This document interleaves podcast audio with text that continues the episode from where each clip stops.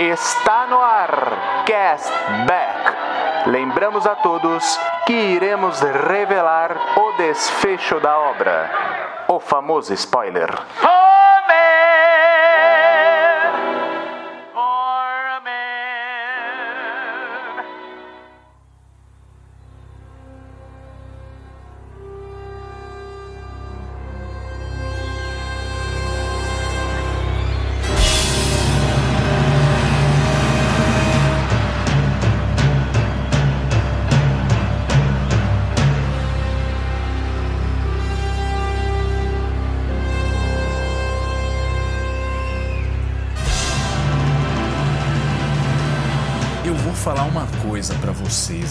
Nos ouvem. Existem pessoas e pessoas. Umas pessoas que vêm e fazem bem, outras que fazem muito. Mas tem pessoas que têm o poder de mudar o curso da humanidade, de mudar o curso de uma sociedade inteira. E hoje o Castback tá aqui pra fazer um episódio sobre uma dessas pessoas. Fala, meus queridos castbackers! Está começando mais um Castback Hype. E hoje, eu não sei se vocês já imaginaram sobre quem a gente vai falar hoje, mas hoje é sobre Elvis, esse maravilhoso filme que, né, dispensa comentários, mas a gente precisa de um episódio sobre ele.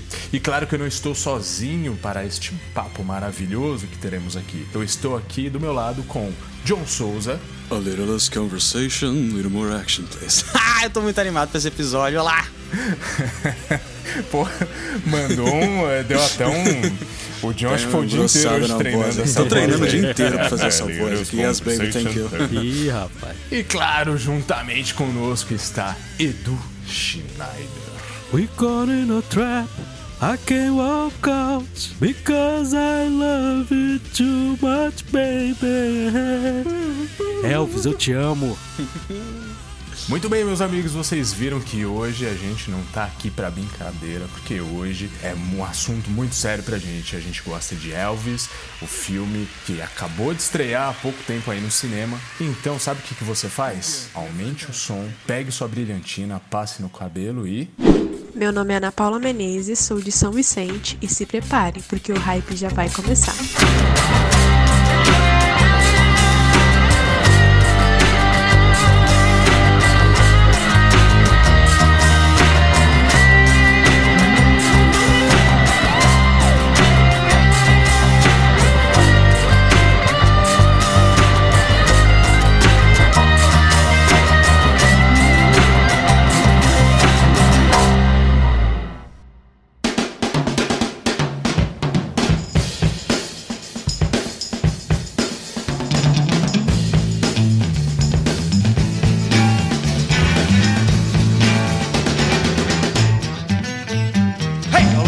conversation, a little more action, please.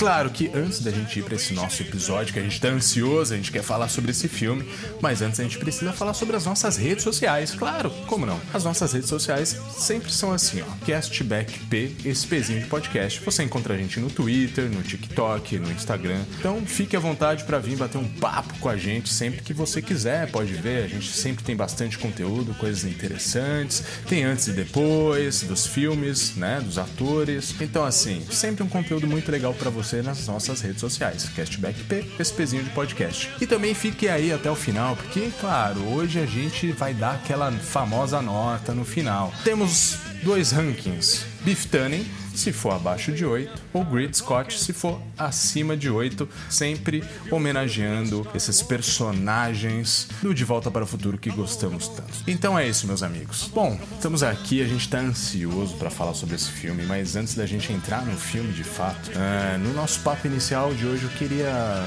perguntar para cada um de vocês. Primeiramente, eu tô curioso para saber do, do John, inclusive, do, do Edu também, mas do John, que ele é mais novinho. eu quero saber o que, que o Elvis representa na sua vida, John. Cara, é uma referência gigantesca em questão musical, né? Pra quem não sabe, eu, eu toco teclado aí, toco na igreja, toco em alguns lugares Olha aí. me chama. E musicalmente ele é essa explosão de mistura entre o, lado gospel, né? Que o filme mostra isso muito bem, a gente vai comentar pra frente aí. Esse lado gospel, né? Que é, é interpretativo, quase né, ministrativo, né? Que você vai, vai passando a música, vai improvisando e vai deixando a coisa fluir, meio do blues e do jazz, com essa coisa mais artística, né, pomposa, cheia de volume. Então, putz, foi um dos principais referenciais de eu começar a tocar alguma coisa, principalmente o teclado por conta da minha música favorita que a gente vai conversar mais pra frente aí também, mas também por conta dessa apresentação e desse lado mais artístico dele que é sensacional. E muito bem, eu acho que é a primeira vez que talvez você comenta que você toca teclado aqui no cashback, não é, John? Ou já tinha comentado antes? Cara, eu acho que sim. Eu não lembro de ter comentado antes, não. Olha aí, mas é uma curiosidade interessante, bacana. Acho que eu só acho em que eu off não mesmo. sabia disso, não. É, acho que foi só em off. E eu mesmo não sabia, eu não me lembrava disso. Bem legal, legal.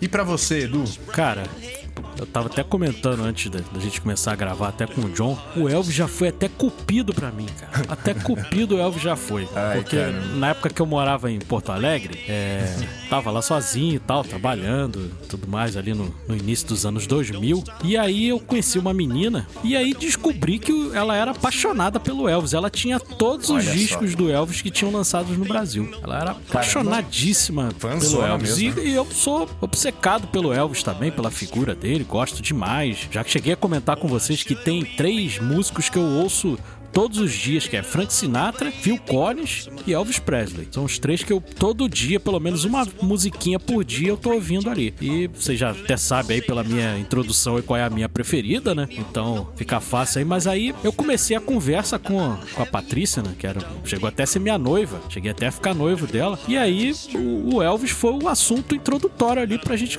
né, quebrar aquele gelo ali e começar a conversar sobre outras coisas também. Mas o Elvis serviu até de cupido pra mim, pra você ver, entendeu? Então, cara, eu tava muito ansioso pra o lançamento desse filme. Eu sou fã do Baz Luhrmann, eu gosto muito de Mulan Rouge. Eu sei que tem gente que não curte o cinema dele, mas pra mim ele já causa um efeito totalmente contrário. Eu sou apaixonado pelo, pela, pelo jeito dele fazer cinema, esse jeito exagerado que muita gente acha prega tal, com muitos cortes, parece videoclipe. Ele mistura muito o passado com o presente. Eu sou apaixonado por ele e a gente vai falar sobre o filme e tal, mas já como introdução aí, só dizer que acertou assim na mosca. Pra mim é o filme do ano. Olha aí, olha aí. A gente já começa a imaginar mais ou menos como serão as notas no final, né? Mas fica até o final. cartas marcadas. De repente, é, de repente, sei lá, né? O castback é uma caixinha de surpresa, nunca se sabe. De repente, no nosso papo aqui, mas enfim. Mas é isso aí, que bacana. Então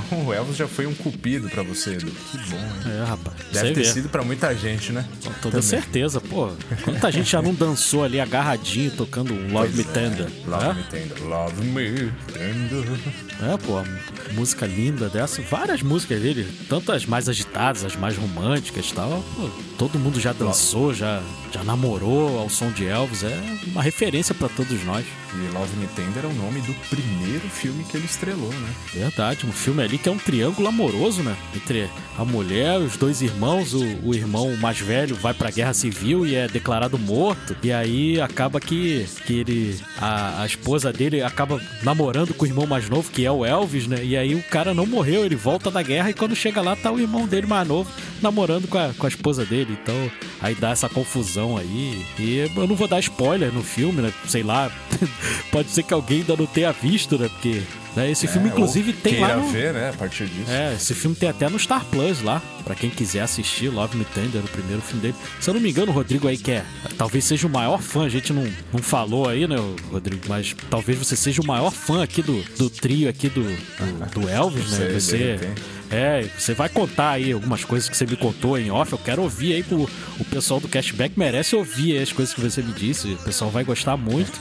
E Elvis é uma referência pra gente. E Ah, vamos, e vamos gravar esse episódio aqui com o coração transbordando de felicidade. Há muito tempo eu não ficava tão empolgado pra fazer uma gravação. Eu tô aqui radiante. Também tô, viu, cara? Te falar que assim, o Elvis, pra mim, cara, você falou uma palavra muito interessante. Realmente, pra mim, ele é uma referência, entendeu? Porque assim, a, a minha ligação com ele, né? Todo mundo tem alguma espécie de ligação com ele. Quer dizer, todo mundo não sei, mas pelo menos uma boa parte aí. Ah, mas a minha é que assim, cara, eu, eu, eu. A figura dele me chama muita atenção, né? Então, assim, tenho uma ligação que vai muito além da música, porque eu gosto muito do, do, do estilo dele, do jeito dele. Então, assim, é, o meu corte de cabelo, ele tem muita inspiração ali pelo Elvis, né? Pelo, pelo estilo dele. O jeito dele ser assim, cara. Então, assim, você vê, é, uma, é um artista aí que teve os seus anos dourados nos anos 50, mais ou menos nos anos 60, retomou ali no final dos anos 60, mas que você vê, até hoje ele tem um legado e, e ele é, é uma, é uma figura que representa muito para um cara que nasceu em 1984, né? Então, você vê como o cara realmente. Ele morreu, você nem tinha nascido, Rodrigo. Não, eu nem sonhava. Né? 77. cara. É, você vê o John falando aí que, pô, tem até uma influência dele na música, né? O John, então é de, de quando, John? 90, 90 e. 2000, pô. Rapaz, não é nem 90, é 2000, olha aí, gente. Então, é pra você ver, né, cara, como o legado dele realmente é uma coisa, assim, fora de série, né? Então, assim, eu tenho essa ligação muito forte, assim, na, na questão do estilo dele, do jeito de, de, de se comportar, assim, e tal. Eu sempre, eu sempre brinquei, assim, que, tipo, ele era o mestre, assim, ah, o mestre, olha o mestre aí e tal. Sempre quando eu via um documentário dele, eu parava pra ver e tal.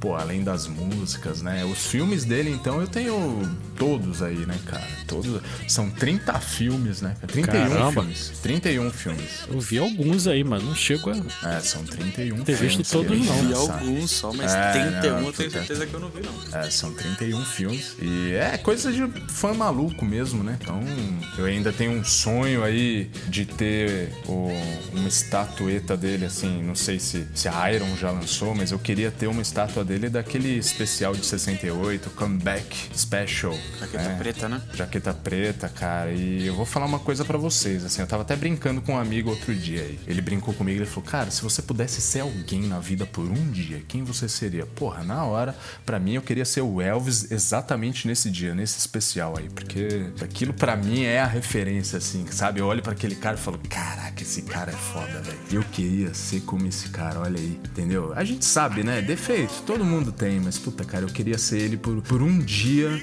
e seria nesse dia. É isso. Eu vou parar de falar, porque senão daqui a pouco vai ser o episódio do Rodrigo Não, falando não tem problema, da sua cara. devoção. Não tem né? problema. A gente tá aqui E- pra, pra abrir nosso coração. É, então, cara. Pô, mas é real, mano. É real. Eu queria. Queria ser ele nesse dia, cara. Muito louco, cara. Muito louco mesmo. Que estilo. É, foi Você interessante. tá maluco? Foi interessante, Rodrigo, porque eu fui o primeiro a assistir, né? Porque eu assisti na cabine de imprensa. Vocês Uhum. assistiram depois. E ele passou muito tempo antes na cabine, né? Ele só ia lançar duas semanas depois. Então eu fiquei naquela ansiedade pra saber se vocês iam gostar também. Porque até brinquei com vocês. Eu falei, pô, eu quero que vocês gostem desse filme. Porque se vocês não gostarem e forem falar mal no episódio, é como se estivesse me agredindo. Como se estivesse, entendeu? Machucando meu coração de tanto que eu gostei do filme. Mas é um filme espetacular. A gente vai, vai destrinchar aí o- a vida do Elvis. E, e é interessante porque o filme, ele, ele, ele tem uma opção. Quando você vai fazer uma cinebiografia, você tem duas opções. Ou você retrata a vida inteira de, né, do artista, e aí o filme vai ficar muito longo e tudo mais, ou você, você separa um trecho da vida da pessoa e, e faz. Tipo, se ele tivesse separado esse trecho que você falou, Rodrigo, da jaqueta preta do especial de Natal. Daria um puta filme também, né? se você fizesse um filme só sobre aquilo ali. Mas a opção do Baz Luhrmann foi diferente. Ele fez uma opção de retratar praticamente grande parte da carreira dele. Teve alguns saltos temporais, lógico, porque em 2 horas e 40 a vida do Elvis, apesar muito dele difícil, né, né? 42 anos de vida, mas ele, ele conseguiu abranger grande parte da vida do Elvis ali. E essa opção que ele teve, que normalmente quase nenhum, né, quase nenhuma cinebiografia ela toma essa decisão e ele foi bem arriscado aí, foi sucesso. Você comentou da, do, desse comeback, né? Mas ele poderia fazer um, um outro show também, que nem passa muito nesse filme, que é o do Havaí, que é transmitido, Ah, sim. né? É. Que foi mais assistido do que o Homem na Lua, né, cara? Foi mais Exato, pessoas assistiram esse show do que viram o Homem na Lua. E ele poderia fazer um filme também só sobre esse, sobre essa, esse fato inédito que foi uma transmissão ao vivo de um show, né, cara? Então, realmente, em 2 horas e 30, 2 horas e 40, você não consegue passar a vida inteira de uma pessoa. Mas ele conseguiu trabalhar muito bem a essência ali do que foi a vida desse cara e, e como que ela começou, como foi o meio dela e como ela terminou. Pois é, eu fico impressionado, assim, porque ah, é tudo uma questão de abordagem, né? Eu já tinha visto alguns outros filmes que relatavam da dele e tal, enfim, documentário, mas parece que esse filme, você vê, é uma, uma obra de ficção, né? Claro, contando sua maior parte baseado em fatos reais, a gente sabe que tem algumas coisas, tem aquela liberdade poética ali e tudo mais, ok, mas a abordagem ela é muito interessante porque você, apesar do mito, apesar do, do herói ali, né, do, do artista, do grande artista, você convive muito com o lado humano dele ali. Então você vê, você sente que o cara sentia ali, né? Então é, foi muito interessante o, o estilo a escolha da abordagem do filme, ao meu ver. Ele soube dosar muito bem, Rodrigo, a coisa que você mencionou do, do humano, do Elvis ser humano, com o Elvis estrela do que ele representa para né, pro, pro mundo. Ele conseguiu dosar muito bem, porque, querendo ou não, praticamente são duas pessoas. Uhum. É o Elvis, né, particular ali com a família e o Elvis artista. São duas coisas diferentes e que às vezes se chocavam, né? Na personalidade dos dois ali, o que o Elvis era no palco era totalmente diferente do que ele era. Pessoalmente, ele era um cara muito mais introspectivo, que gostava muito de ficar sozinho. E no palco ele se transformava. Tanto que ele teve grandes dificuldades na vida, justamente por não saber viver fora do palco. Então, é então a, esse, essa dosagem ali do que do Elvis ser humano com o Elvis artista foi muito bem, bem feito. Baz Luhrmann acertou assim 100%. É, e você vê em determinados momentos do filme assim que ele se sente, por mais que ele tinha um, muitas pessoas ao redor dele e tudo mais, um cara querido, um cara que não podia sair na rua, mas muitas vezes ele se sentia sozinho, né? Ele se sentia de fato sozinho e sempre, às vezes, faltava alguma coisa para ele, mas ele sempre tentava buscar aquilo que ele queria fazer. Mas ele tinha essa questão Sim. sozinho muitas vezes. E você vê isso desde o começo do filme, Rodrigo. Naquela cena quando ele tá no circo, que ele, o, o coronel Parker, ele, ele olha tá o Elvis sozinho, né? Ele já tá, já todo mundo em cima dele e tal, mas tem uma hora que ele tá ali no circo sozinho. E aí o coronel Parker, que é, né, um sem vergonha, ele percebe essa fragilidade no Elvis e ele fala: Eu vou chegar, né? eu vou chegar, eu vou dar aquilo que ele. Porque ele acabou fazendo um papel quase de um pai, né? Só que com segundas intenções. O Elvis tinha um sentimento puro em relação a ele e o Coronel Parker não. O Coronel Parker tava querendo se dar bem, né? É, ele, ele viu uma mina de ouro ali, né? É, ele viu exatamente isso, né? E aí a gente tá comentando um pouco da parte técnica do, do, do Baz Luhrmann, cara. E o filme ele começa, sei lá, acho que se você pudesse apostar como esse filme começaria, você não acertaria porque ele começa muito louco, né, cara? Ele começa com um monte de flash e um monte de notícia e um monte de, de, de reportagem, aí você tem o, o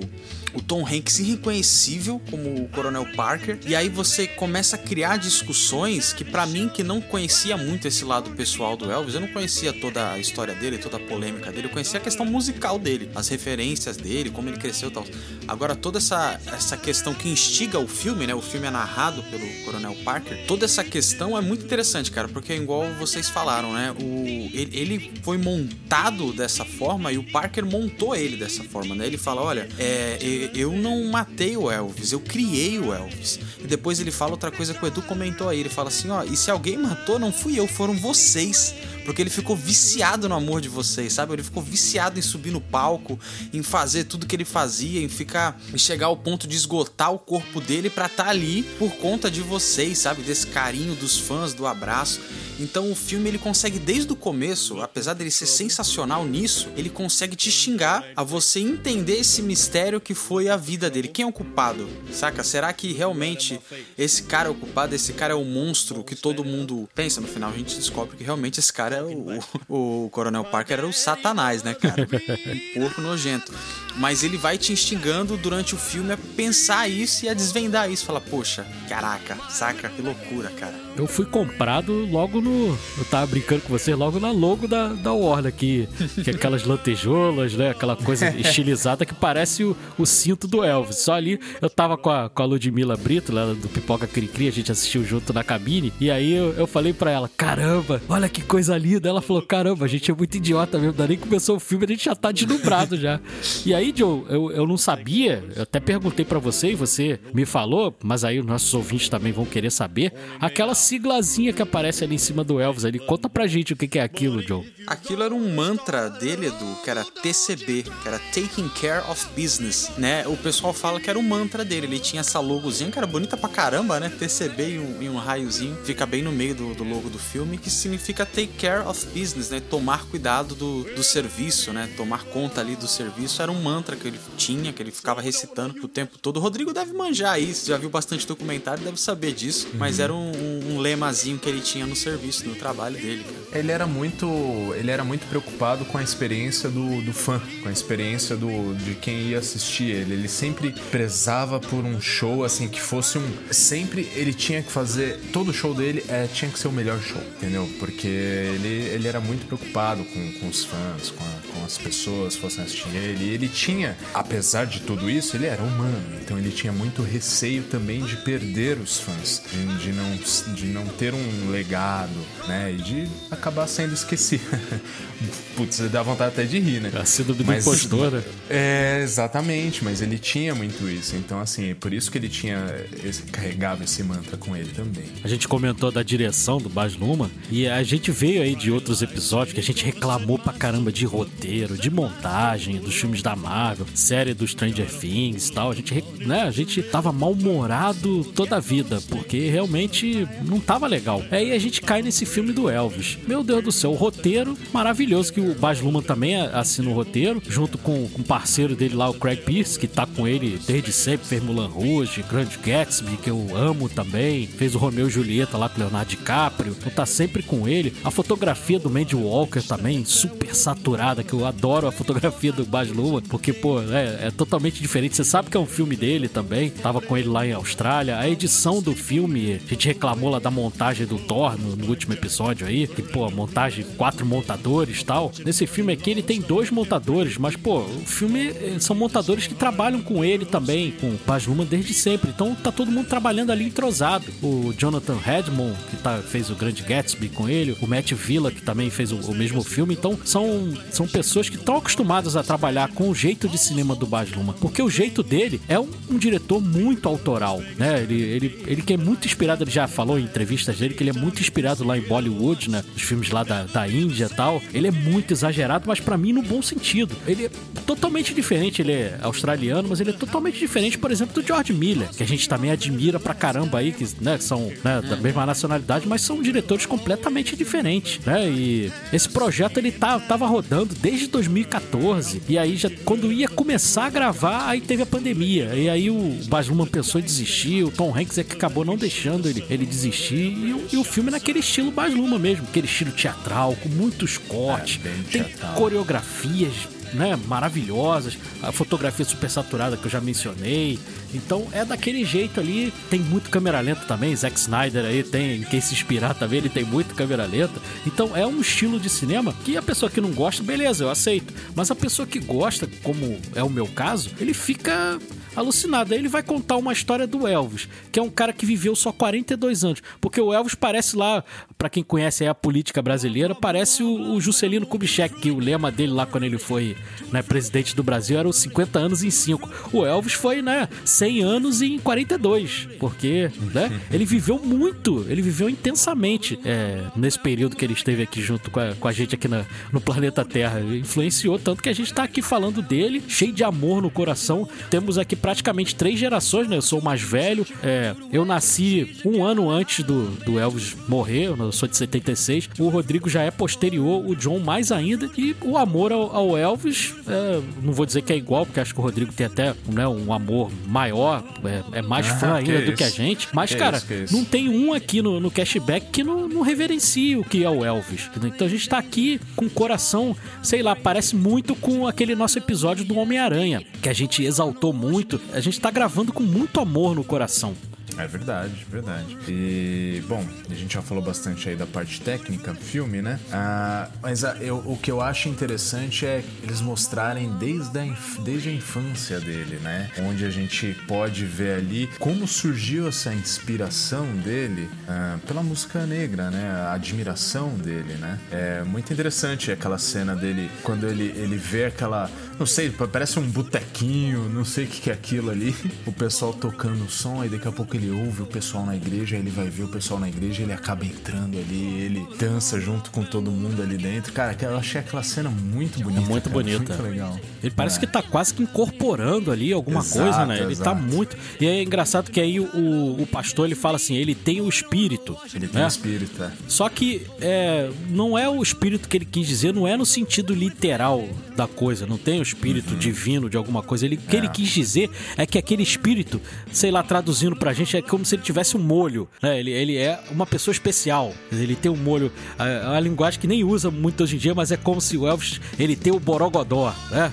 Ele tem uma coisa mais, né? É muito todo mundo odeia crido. É. Ele tem o Borogodó. Então, então é uma linguagem que a É gente isso nem mesmo. usa mais, mas é, mas é mais É. ou menos isso que o, o pastor Mas quer é dizer. Não é mesmo. só o espírito, é uma coisa mais, né, mais abrangente. Então, aquela cena é muito bonita. Aí já emenda com, com a coisa do super-herói também, falando ali, pô, eu que sou fã do Capitão Marvel lá do Shazam, tenho uma tatuagem do Capitão Marvel na perna, entendeu? E aí vai falar de Capitão Marvel Júnior. E ele, e ele era fã mesmo, não é uma coisa ficcional. O Elvis era fã. Muita coisa da- das roupas que ele usava, do cabelo, era inspirado no Capitão Marvel Jr. Então, pra mim, ele já começou de uma forma que me ganhou ali logo no comecinho, falando de coisa que eu gosto. E no começo também ele mostra, é, é, quando tava mostrando os letreiros lá do que o Coronel Parker tá meio ali naquela fase que ele tinha infartado e tudo mais, aí mostrando os letreiros de Las Vegas, aí aparece assim, Star Trek, né, Rodrigo? Aí eu falei, É. pô, a gente que é, que é tracker aí, né, pô, deu um calorzinho no coração. E depois, mais à frente, a gente vai falar lá, e outra parte do filme também mostra de novo o Star Trek. Então, pô, mostra Star Trek. Falando do Elvis, Baz Luhrmann, que eu adoro, e Capitão Marvel, pô, me ganhou fácil, fácil. E o. Mais uma vez, só pra gente fechar essa questão, cara, da montagem. Às vezes, se fosse outro diretor, ia passar mó tempo do filme falando assim: não, porque eu canto desse jeito, porque eu me inspiro na cultura negra que eu cresci e também com o gospel. Mas eles.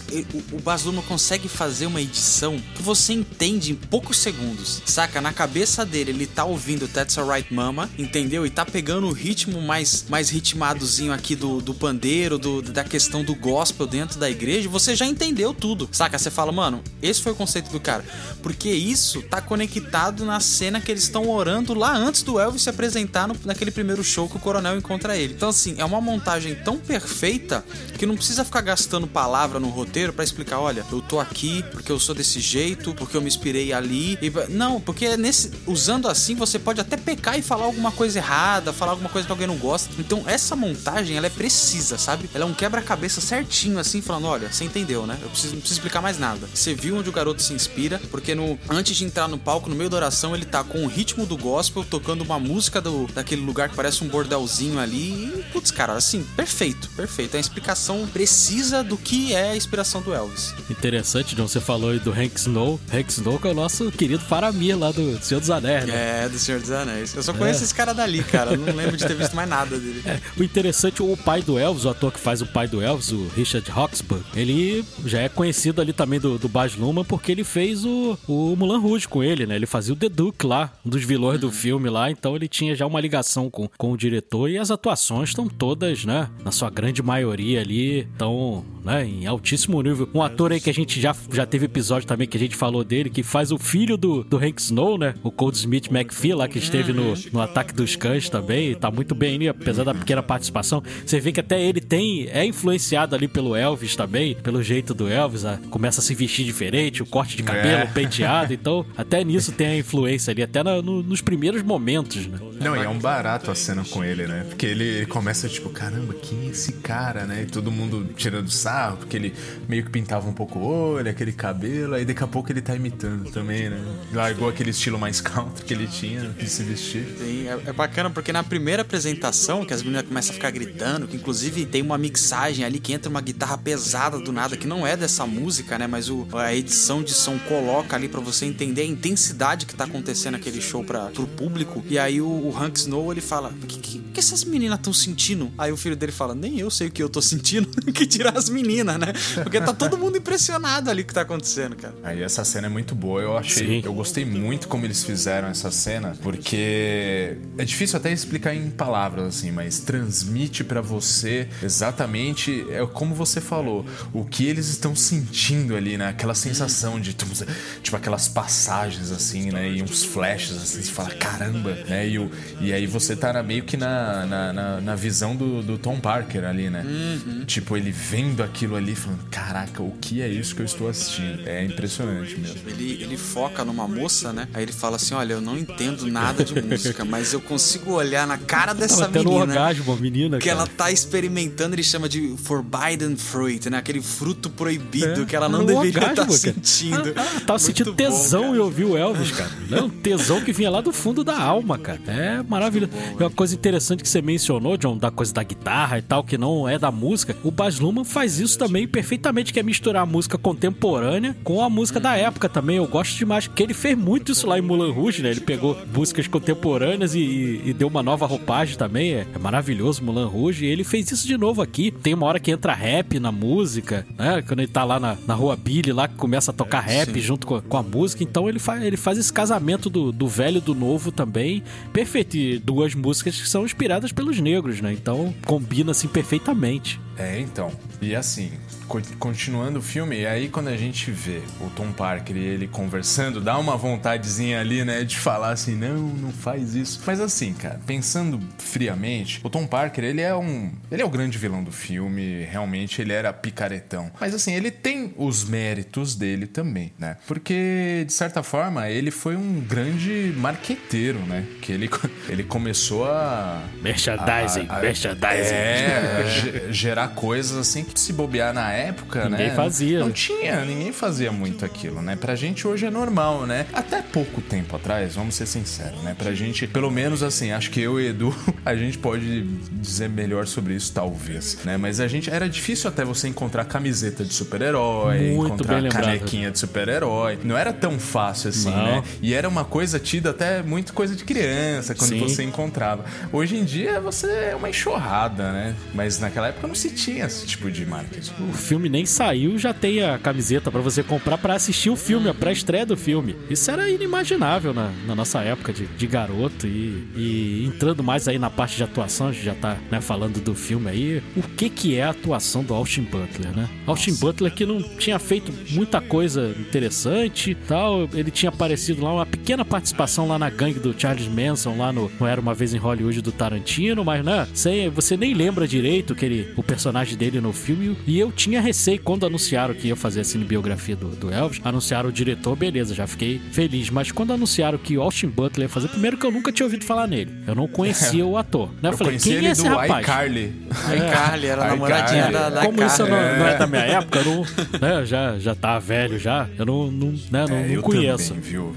Mas, mas aí, cara, quando você vê o, o Austin Butler na tela, e aí você vê, a gente não tem como, a gente compara aí com, né, com Rami Malek, que acabou levando o Oscar lá. Cara, é, não dá nem pra colocar na mesma prateleira a atuação. Porque o cara tem certos momentos, a gente comentou em off, e a gente vai comentar aqui com vocês, tem certos momentos que você não sabe se é o Elvis ou se é o, ou se é o ator, você esquece. Porque é tão bem feito, nos mínimos detalhes, trejeito, voz, a- o jeito de cantar e tudo mais. Cara, é tudo do Elvis. Então, as atuações ali, o Austin Butler, o Tom Hanks tá né, memorável. Mas o Tom Hanks é chovendo molhado, que a gente já conhece, né? Já de longos carnavais. Sim, sim. Tom Hanks tá sempre aí. Mas o elenco de apoio também tá todo mundo muito bem. é. A mãe dele lá, a Helen Thompson fazendo a Gladys, a- o Richard Roxburgh fazendo o pai, né? O- os atores também que tem pequenas participaçõezinhas também. O, o ator que faz o B.B. King lá, o Calvin Harrison Jr. também, fazendo Nossa, o B.B. King, tá, né, imponente, apesar de que o B.B. B.B. King era mais alto do que ele, né? O B.B. King era bem altão e, e o, o ator é um pouquinho mais baixinho e tal, mas, mas ele tá com a imponência lá do que o B.B. King transmitia, então tá, todo mundo tá muito bem nesse filme. A gente já mencionou aí o Cod Smith McPhee e, e tá todo mundo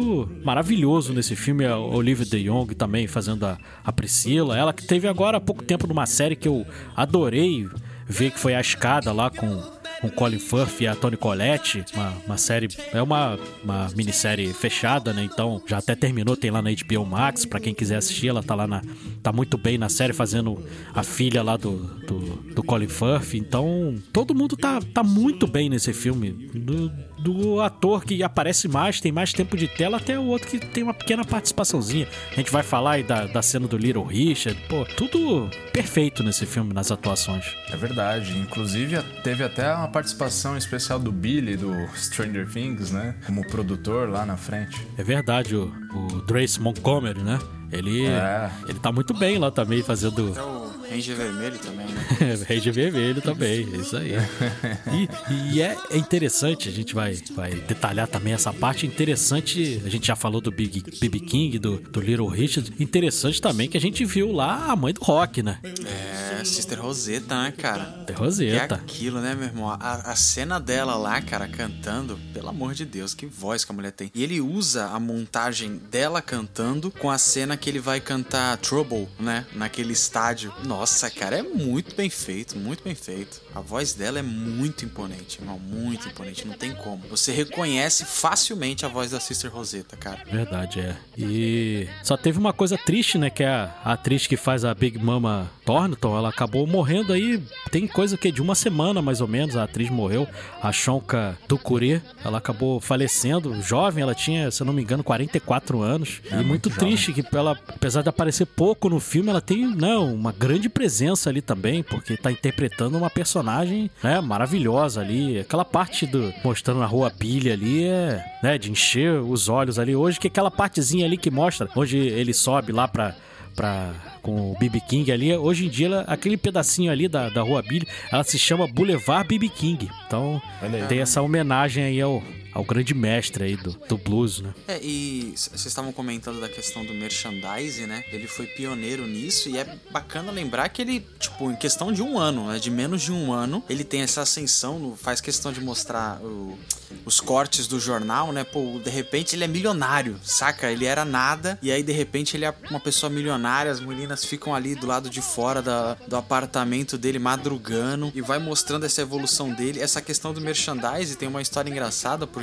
mesmo depois do Elvis ter essa imagem gigantesca, né? depois a gente sabe que vários outros astros também conseguiram vender muita coisa no merchandising. No cinema isso chegou um pouco depois, né? Porque quem conseguiu mostrar realmente o poder do merchandising foi o George Lucas, porque no primeiro filme ele não foi pago, ele falou assim: "Olha, o único dinheiro que eu quero aqui é o dinheiro do merchandising. Então eu vou vender boneco, vou vender pôster, camisa e o que ficar de dinheiro é meu". E aí o, o George Lucas, o George Lucas fica milionário com isso, abre a empresa que é Industrial Light and Magic, né, cara? E esse é o poder que o Elvis já tinha visto, né? O Parker já tinha reconhecido lá atrás, ó. Isso aqui dá pra fazer uma grana absurda, que é o, como ele consegue se levantar e é uma ascensão muito, muito rápida, cara. E eu, eu não sei se chegaram a assistir, porque você tem o primeiro problema ali, eu tava dando uma estudada pra saber se realmente. Porque parece algo meio absurdo quando a gente vê que ele foi preso porque ele rebolava, né?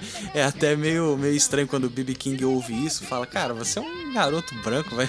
Acho que o pessoal vai te prender porque tu tá rebolando e tal. E é interessante ver, cara, porque no show que ele vai cantar o Trouble, que ele se revolta lá, antes dele entrar, estavam aquelas moças lá vestidas de uniforme americano, seminua, né, cara, dançando no palco. E aí, quando é pro proveito do homem, tá de boa, tá ligado? Não tem problema. Agora, como o Elvis cantava pras mulheres e os caras ficavam vendo, eles não gostavam, né, cara? Então, um bagulho meio absurdo, assim, tipo, ah, se for pro público masculino, ok. É. Se for pro público feminino, ah, não, não pode, não. Não- Ninguém Você gosta vê, disso. Você vê que é um conservadorismo, assim, meio seletivo, seletivo, né? sim. E É a exatamente gente o que vê acontece meio que hoje. isso até hoje.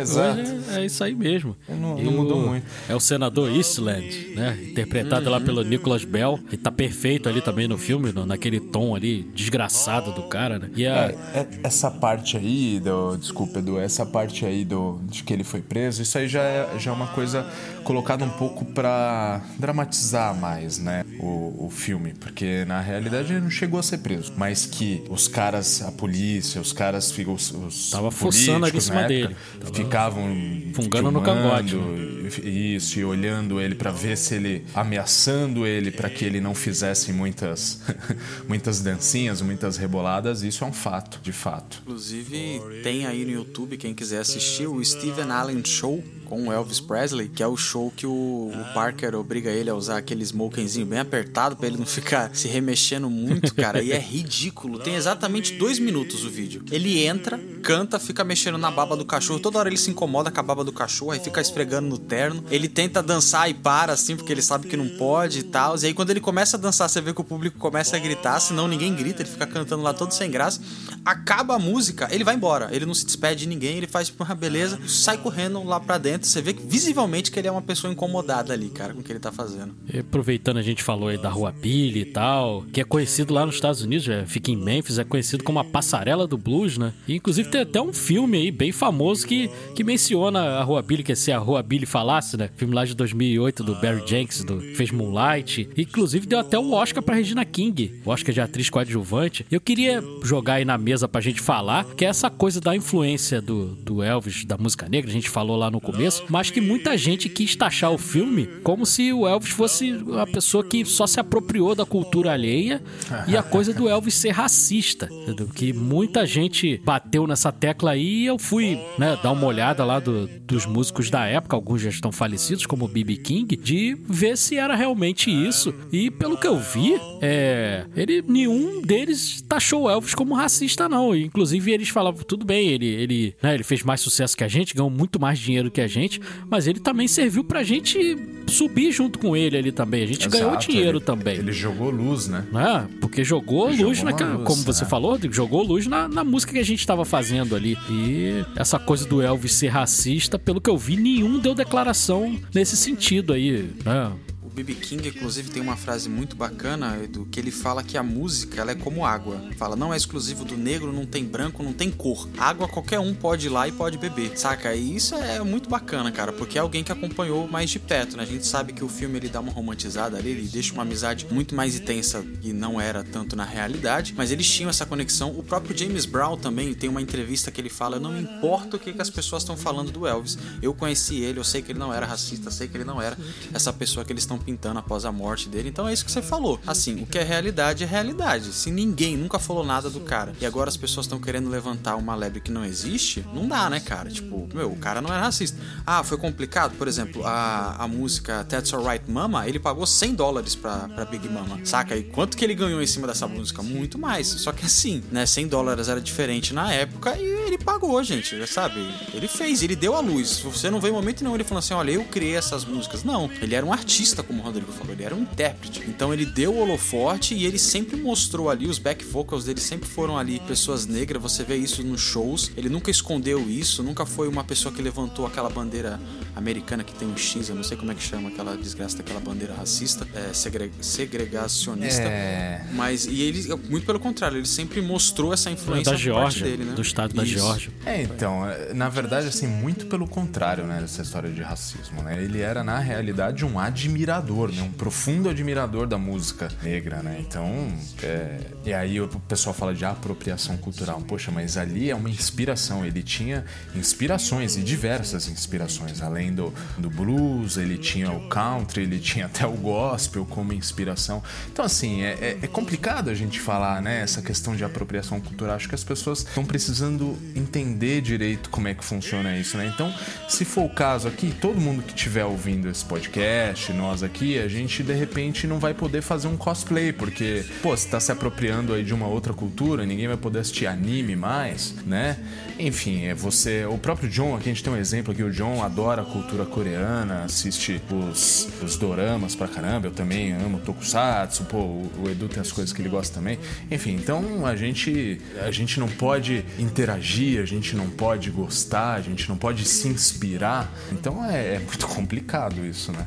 Você falou da, da inspiração do, do gospel, Rodrigo. É a primeira vez que eu escutei o Elvis cantando música, que pra, porque é assim que acontece. Eu sou nascido e criado na igreja, né? Então, pra mim tinha uma muralha de diferença entre música gospel, né? Que é a música cristã que ela canta na igreja, e a música de fora da igreja. É a primeira vez que eu ouvi o Elvis cantando uma música que, sei lá, tinha na harpa cristã, saca? Que é o, o An American Trilogy, né? Aquele Glória, Glória, Aleluia. Cara, minha cabeça explodiu, assim, porque eu falei, caraca, é o Elvis Presley cantando essa música, saca? Olha que loucura. E esse e o filme abre com essa música. Nossa, cara, eu já me emocionei nos primeiros minutos. Que eu falei, cara, parecia que eu tava escutando ela pela primeira vez, saca? Minha cabeça explodindo assim. Eu falei, cara, olha o nível disso, olha como esse cara manda bem. Então é isso que você falou. Ele se inspirava, ele bebia muito dessa fonte, saca? E ele fazia isso muito bem, cara. Muito bem. É legal que mostra aquele staff, né? Que ele começa a ganhar grana, começa a chegar um monte de gente perto, né? Os parentes já ficam, né? Mais próximos e tal. E chega uma hora que, pô, a casa dele tá lotada lá e começa a mostrar a Graceland, né? Que ele comprou pra mãe. E era uma coisa que eu também tinha muita curiosidade, porque, né? Graceland é muito importante na vida do Elvis. Então eu tava curioso pra saber como é que eles iam retratar. E, e aí o Rodrigo, que, que deve manjar também dessa parada também, mostra ali a galera do Memphis Mafia, né? Que era aquele pessoal que ficava ali ao redor do, do Elvis ali, parentes, os, amigos, tipo os passas do Neymar, né? E eles eram conhecidos, eles tinham um nome, eles eram conhecidos como Memphis Mafia, né? Eles não chegam a mencionar isso em nenhum momento do filme, mas a gente sabe que, que são o pessoal do Memphis Mafia. É, e em determinado momento ele até se torra paciência, né? Com esse povo todo do lado dele, né? É porque tem hora que tem hora que o cara quer ficar sozinho, né? O cara quer, quer curtir a família dele ali, só ele, a esposa, a filha tal. E tem um monte de gente dentro de casa. Você imagina, cara. Deve Pô, ser um saco, né? Gente entrando, gente saindo. E ele, ele não fala da, da Memphis Mafia, mas como ele apresenta essa, esse grupinho é muito bacana, né, cara? Porque ele começa, ele volta do. Como do se fosse um filme, né? né? Nossa, cara, muito. Ele dentro do trailer, ele cantando Viva Las Vegas, ele apresentando todo mundo Priscila, aí começa a apresentar os primos saindo, um de dentro da porta, um debaixo do sofá. Putz, é muito bacana, cara. Essa montagem é sensacional. Porque mostra que ele começa a fazer uma porrada de filme, né? Um filme atrás do outro. Isso é sensacional. É, então, e, e tem essa questão dele ter ido pro, pro exército, né? No filme é até colocado que, assim, o, o coronel coloca assim pra ele, pô, uh, isso um pouco antes, né, até dos filmes. Pô, se tu, você que sabe, ou a gente tem algumas opções, né? Umas duas opções. Ou você é preso, ou você, de repente, se alista e ali você pode melhorar sua imagem e tudo mais. Isso de fato aconteceu na história, né? Mas não, não foi muito uma pressão assim, senão ele seria preso, mas foi realmente uma ideia do Tom Parker para que ele pudesse, é, como ele, ao mesmo tempo que ele era amado por muitos, principalmente os mais jovens, ele era detestado por, por esse pessoal mais conservador, tal. É, é uma divisão assim, muito assim, de quem nasceu antes da Segunda Guerra Mundial e quem nasceu depois ali, né? Quem veio depois ali. Então, teve até um contexto histórico ali, né? Para você ver que como o cara ele foi muito importante para aquela época, né? Então ele foi pro exército para ele melhorar a imagem dele com esse pessoal mais conservador, para ver se ó, ele é um filho da América também, ele tem esses atributos como todos aí e tal. Foi essa a intenção do Coronel Parker. E ele ficou lá servindo dois anos como soldado raso. Os caras brigaram por ele, né? A Marinha queria ele, oferecia tal coisa. Não, você vai ser o nosso showman aqui, vai, vai ajudar a listar mais jovens. A Força Aérea oferecia coisa, o Exército oferecia que ele viajasse em todas as bases do exército pelo mundo, não sei o que. E ele optou pelo exército, mas para que ele fosse apenas um soldado raso, cumprisse as coisinhas dele ali e beleza. Ele não, não foi muito pelo lado mais fácil ali do, do que os caras estavam oferecendo. Ele quis cumprir o serviço dele mesmo, mas como um soldado raso ali. Ele ficou dois anos e voltou como sargento. Olha aí. E só para situar a galera um pouquinho no tempo, se eu não me engano, quando ele foi para Alemanha, se eu não me engano, foi em 1952, né? Eu acho que foi em 1958. 58? Isso. Não, não foi antes, pra não. Alemanha? Pra cumprir o exército? É, não foi antes, não, porque o primeiro filme dele é 56, né? O Love Me Tender é de 56. É 58 mesmo? Que ele foi 58 pra... que ele foi pro exército, é. Então o filme, de repente. E ele volta nos anos 60. É, de repente o filme então deu uma eu acho que Love Me Tender. Não, Love Me Tender é 56, eu não tenho quase certeza. Então, de repente, o é, filme não. O filme mostra 59, ele voltou. 59? Então, 59. então já tinha lançado Love Me Tender. Então, então ficou meio confuso aí essa, essa linha do tempo aí, mas tudo bem, não, não compromete em nada o filme. É, é mais pra seguir uma né? narrativa. É muito difícil, né? É. é. muito difícil colocar tudo, todos os mínimos detalhes uhum. ali, né? Por isso e, que a gente traz aqui. E aí tem essa, mais uma polêmica que é a coisa do, do namoro dele com a Priscila, né? Porque ele conheceu a Priscila, ela tinha só 14 anos, então teve muita polêmica, muita gente falando, descendo a lenha, porque a gente vê a atriz não tem nem perto de 14 anos, né? Já é uma menina já dos seus 20 e pouco. Então o pessoal também criticou muito isso, mas como a gente já mencionou isso em off, era uma outra época, entendeu? Não tem como você, né? Você querer exigir que a gente pense com, com a cabeça, o pessoal lá nos anos 50 pense com a cabeça de hoje de 2022, não tem como. Era uma Ah, outra era uma época. Coisa, era uma coisa bem da época, né? A minha sogra mesmo, ela, ela casou muito jovem, né? Casou, ela era menor de idade, entendeu? Então, minha sogra, não, perdão, a minha. A mãe da minha sogra, ela casou muito jovem, né? Ela era, era menor de idade ainda e o marido dela, o avô da minha esposa, já era até um pouco mais velho. Era, era- nessa época era meio que assim, né? Então é uma coisa da época. A gente tava falando essa coisa da, da confusão das datas e tal. Eu fui até confirmar aqui, o Love Me Tender realmente é 56. Mas se você for olhar, o filme não faz confusão, não. Acho que a gente é que tá, tá falando uma coisa que realmente o filme não fala. Porque ele chega a mencionar com a Priscila o encontro que ele teve com a Natalie Wood, que ele queria ser o James Dean e tudo. Então, se ele encontrou com a Natalie Wood, ele já Verdade, fazia filme, verdade. entendeu? Já então, fazia filme, Então ele já exato. fazia filme. Então ele fez filme antes dele ter ido pro exército mesmo. Então o filme tá certo. A gente é que tá embolou um pouco aí o pensamento, Embolou. mas tá certo mesmo a linha do tempo. Então, mais um ponto pro filme, tá vendo? É, é, acho que ele fez filme, acho que de, de 56 a 69 ele fez filme, se eu não me engano. É, então, bastante, ele fez bastante coisa e, É. Fez e é bastante coisa, interessante ele, coisa. ele mencionando o James Dean também, porque o James Dean morreu muito cedo, né? Só fez dois muito filmes cedo. só e tava né, em ascensão ali, tinha feito. E ele chega a comentar sobre o Juventude Transviada tal. Né? Exato, é que é um filme muito bacana também. Sim, é um filme Não sei se maravilhoso. vocês gostam. Ah, sou É, eu apaixonado. Eu, gosto tenho aqui, eu tenho aqui o DVD. Tem ele com a própria Natalie Wood, né? Então, Pois é, e ele, ele queria muito, né? Ele queria ter uma carreira sólida mesmo, de fato, no filmes sérios, mas, né? assim, Ninguém deixava. É, fazer filmes sérios, mas é, não deixava, porque os produtores tinham a faca e o queijo na mão ali, né, cara? Porque era só ter o Elvis e beleza, o que eles queriam era isso. E era, os filmes dele, tem a crítica não, não, não gosta muito, porque tinha aquela fórmula Elvis, né? Então, você pode ver que, em sua maioria, era, era mais ou menos sempre o mesmo personagem ali, ele Sim. meio rebelde, meio humilde, mas que as mulheres gostavam muito dele, ele cantava também, só mudava o nome do personagem e a, e a Presley Girl, sei lá, assim, Era.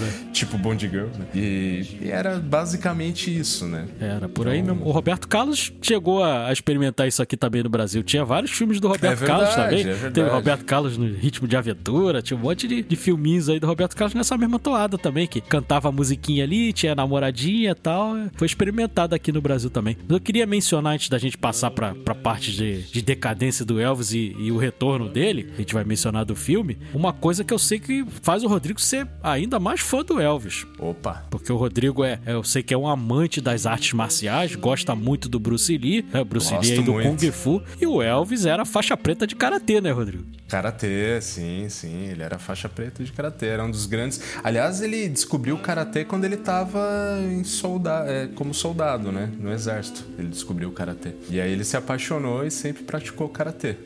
é verdade. Rodrigo, Tem isso, tem essa história ainda. quer dar uma mijadinha lá pra gente meter o momento Leslie Nielsen aqui e falar aquela parada da Priscila? Bora, eu aproveito e pego mais uma gelada. Então, vamos que vamos que momento Leslie Nielsen aí, gente. Pileno, toca aí a música do Corra que a Polícia Vem Aí para o momento Leslie Nielsen.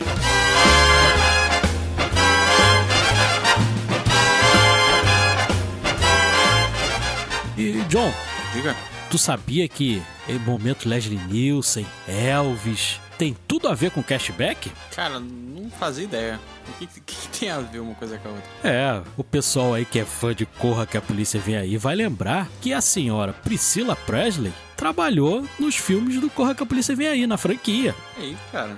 Então ela, ela fez lá, ela fazia o par romântico do Leslie Nielsen lá, do Frank Drebin. Então ela tem aí, né? Tem essa, essa ligação aí. Você vê, tá tudo interligado, rapaz. O nosso o multiverso do cashback é uma coisa de louco. Tá mais pra, Mais organ...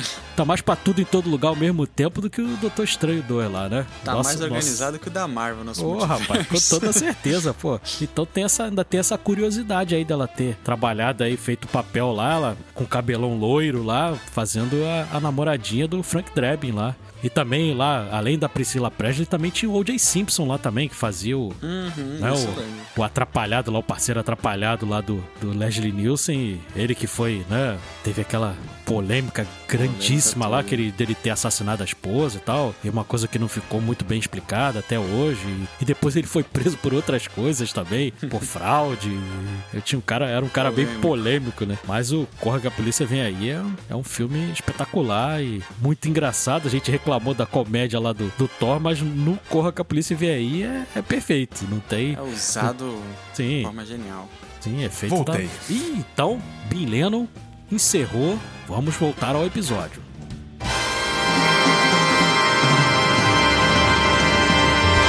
Gente tava comentando dessa questão do. Aproveitar que o Rodrigão voltou, a gente tava comentando dessa questão do de Hollywood, né? Quando ele começa a fazer essa explosão de filme, que aí o próprio filme do Elvis retrata, que ele faz um filme atrás do outro, aí acaba. A qualidade do filme começa a baixar tal, porque ele já tá fazendo muita coisa. E aí eu acho bacana, porque ele corta essa cena com um barulho de tiro, que é a morte do Martin Luther King, né? Do Dr. King. E é bacana que ele, ele tá ali passando por esse momento conflitante, né? Até o pessoal de Memphis, os primos dele, estão olhando pra ele, tipo, meu, e aí, tal, né?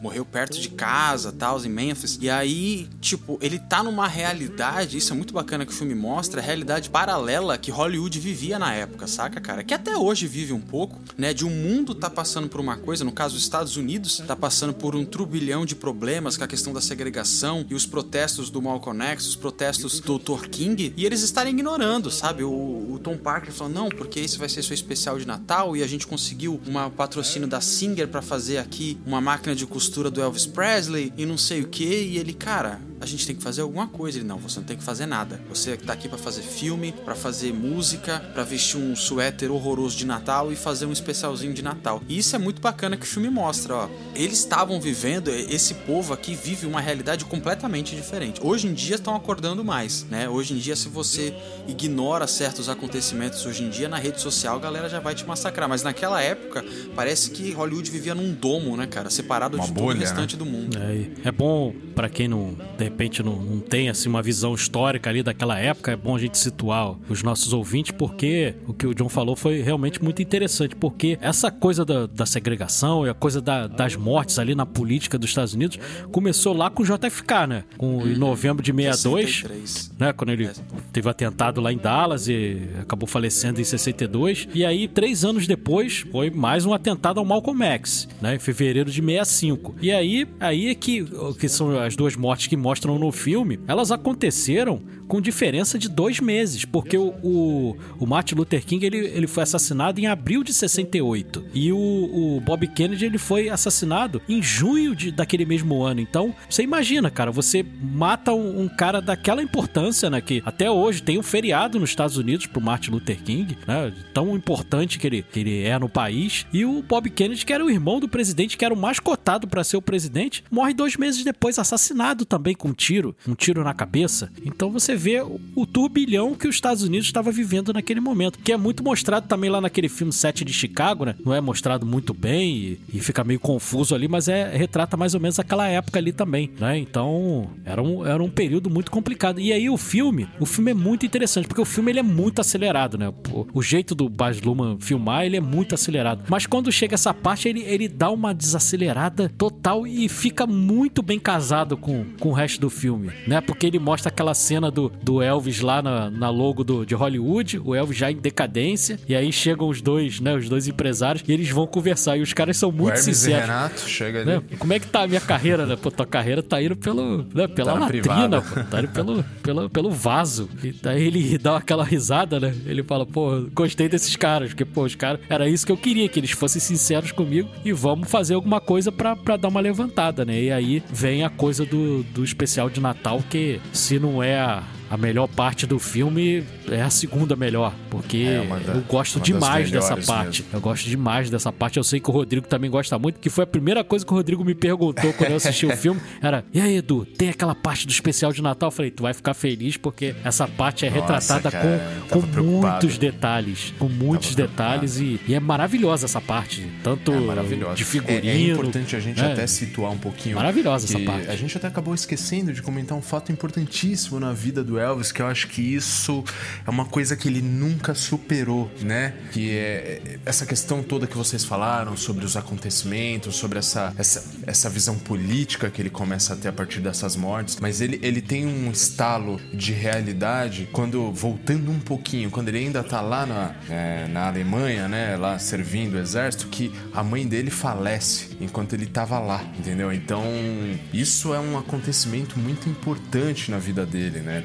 Porque a partir daí, ao meu ver, ele nunca se recuperou disso. Então foi ali que ele começou a usar anfetamina, essas coisas, começou a, a usar os comprimidos. Inclusive, tem uma entrevista com a Priscila Presley que em uma dessas conversas a, com ele, né? Ela, ele diz que eu tô usando uns comprimidinhos aí, que ó, mas é tudo, tudo controlado, tudo tranquilo, então dá para levar numa boa, entendeu? A vida.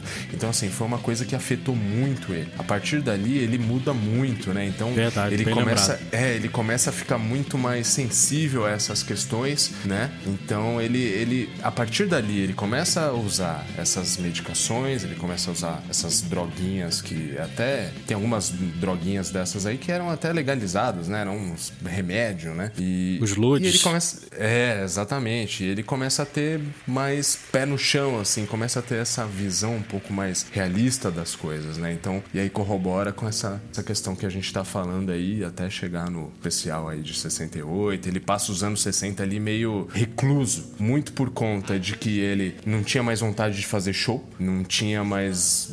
que tava fazendo os filmes e os filmes eram. O Tom Parker queria que ele fizesse filme, fazia dois, três por ano, mas muito pra ele é, vender mais discos ainda, né? Tanto que o, o Love Me Tender é, é curioso, né? Que é o nome de uma música dele, né? Então daí você vê bem que é pra, feito pra vender mesmo. Então cai a qualidade. Então ele, ele não tava muito, né? Com aquela vontade de fazer show. E aí ele começa a cair de moda. Né? É, e começa a anos 60 chegar ali. Beatles, Rolling Começa a chegar Stones. Beatles, Rolling Stones, exatamente. E aí que a gente chega nessa parte aí que vocês estavam comentando, que ele tá ali no, no negócio de Hollywood e, e é curioso vocês falarem sobre essa questão da bolha de Hollywood e a decadência da carreira dele. E ali o, o, o logo de Hollywood tá todo decadente, né? Tá todo meio Exato. quebrado, detonado. Verdade. É, essa alusão, né? Essa, essa alusão, assim, com a carreira dele, com Hollywood detonado e ele fazendo aqueles filminhos de quinta categoria. E é, ele chega num ponto ali e fala, porra, ele cansou de ficar recluso e fazer aqueles filminhos lá. E aí vem esse especial maravilhoso que todo mundo deveria ver.